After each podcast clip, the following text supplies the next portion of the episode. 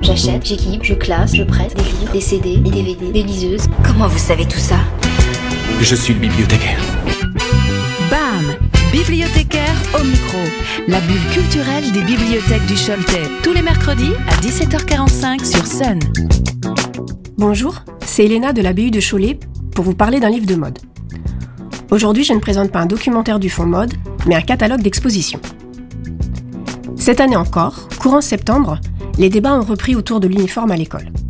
Loin d'être anecdotique, la tenue des élèves a souvent été commentée, critiquée, et certains vêtements ont même été interdits dans les règlements intérieurs. Depuis juin dernier, le Musée national de l'éducation à Rouen, communément appelé MUNAE, propose jusqu'au 31 mars 2024 une exposition intitulée S'habiller pour l'école. Cette exposition a été imaginée par Nicolas Coutan, directeur adjoint du MUNAE, et par Aude Le Guenec, anthropologue du design à la Glasgow School of Art en Écosse. On peut souligner aussi qu'Aude Le Guenec a été la conservatrice du musée du textile et de la mode de Cholet de 2002 à 2009. Alors, cette exposition retrace l'histoire des vêtements des filles et des garçons dans les établissements scolaires, mais aussi les vêtements des enseignants depuis 1880 à nos jours. Éléments de mode, moyens de s'affirmer, mais aussi caractéristiques de genre et d'âge. Quel rôle a tenu et tient encore le vêtement à l'école?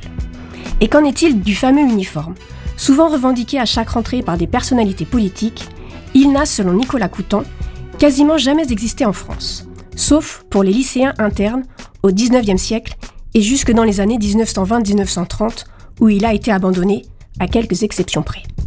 À ne pas confondre avec la blouse, que l'on retrouve sur les photos de classe jusque dans les années 1970, revêtue par-dessus les habits pour les protéger notamment des taches d'encre, à une époque où les vêtements coûtent cher et où les machines à laver sont rares.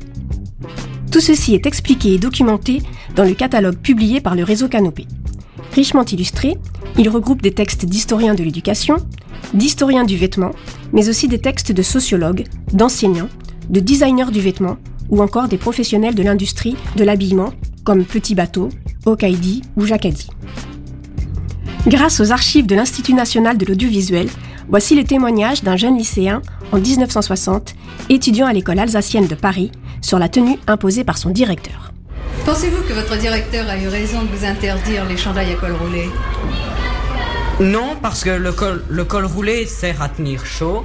Il, a, il est bon l'hiver et il a, le col roulé avec le pull vert euh, empêche euh, de prendre le blazer ou la veste élégante qui, même à travers un tablier, se salit. Les blue jeans Oui, parce que ça fait mauvais genre.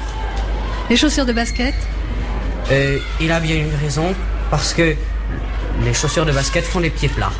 Les cheveux trop longs pour les garçons Ça fait aussi mauvais genre et ça fait sale. La vidéo est à retrouver en intégralité sur le site internet de l'INA.